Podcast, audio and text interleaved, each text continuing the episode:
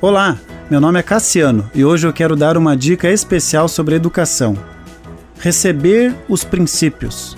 Em Colossenses capítulo 2 diz: Tenham cuidado para que ninguém os escravize a filosofias vãs e enganosas, que se fundamentam nas tradições humanas e nos princípios elementares deste mundo, e não em Cristo. Receber é aprender, a palavra de Deus possui muito mais princípios do que os sete princípios que a metodologia de abordagem educacional por princípios ensina: fé, perdão, gratidão, temor, contentamento, honestidade, fidelidade, perseverança, amor, trabalho, confiança, bondade e muitos outros.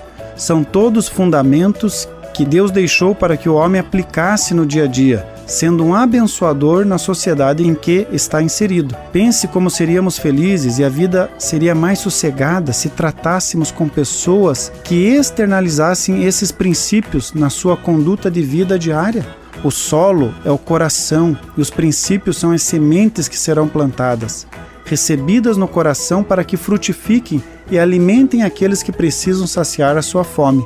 O que faz diferença na vida de uma pessoa não é conhecer os princípios e nem ensinar princípios, mas viver cada um deles e receber a recompensa em sua própria vida. Mesmo sem merecer, eu tenho os princípios à minha disposição e isso não tem nada a ver com ser ou não ser cristão. Deus deu as sementes para todos. Existem milhares de pessoas que vivem por princípios, dão frutos maravilhosos, sendo abençoado e abençoando quem está próximo.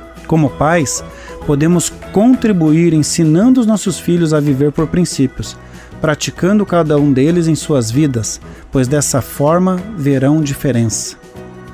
Continue abençoado, você que me ouve e toda a sua família. Gente grande cuidando de gente pequena. Oferecimento Centro Educacional Seduca. www.seduca.com.br